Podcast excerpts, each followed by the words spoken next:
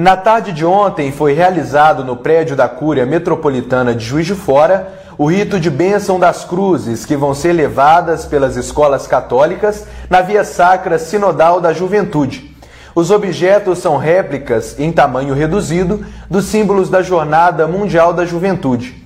A cerimônia foi conduzida pelo vigário episcopal para Educação, Comunicação e Cultura, Padre Antônio Camilo de Paiva.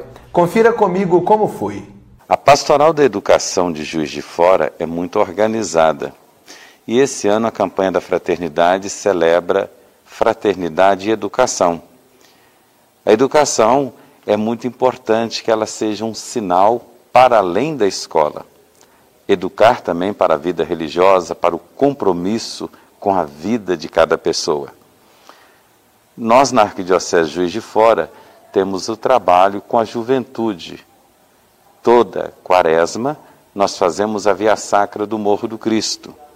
Esse ano, vamos contar com a participação de todas as escolas católicas nesta Via Sacra, que acontecerá no dia 13 de março, com a Santa Missa às oito e meia na Igreja de Nossa Senhora de Fátima, ao lado da Universidade Federal.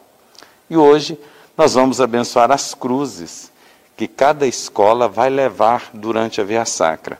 A cruz é o sinal mais forte da Igreja, é o sinal da redenção, é o sinal da salvação. E nesse momento de pandemia, nesse momento em que o, mundo em guerra parece não se importar com o ser humano. O Papa Francisco, no Pacto Global da Educação, pede que tenhamos uma educação humanística, uma educação onde um se importe com o outro, que a gente aprenda a amar as pessoas, que nos tornemos peritos em humanidade. Isso começa desde cedo.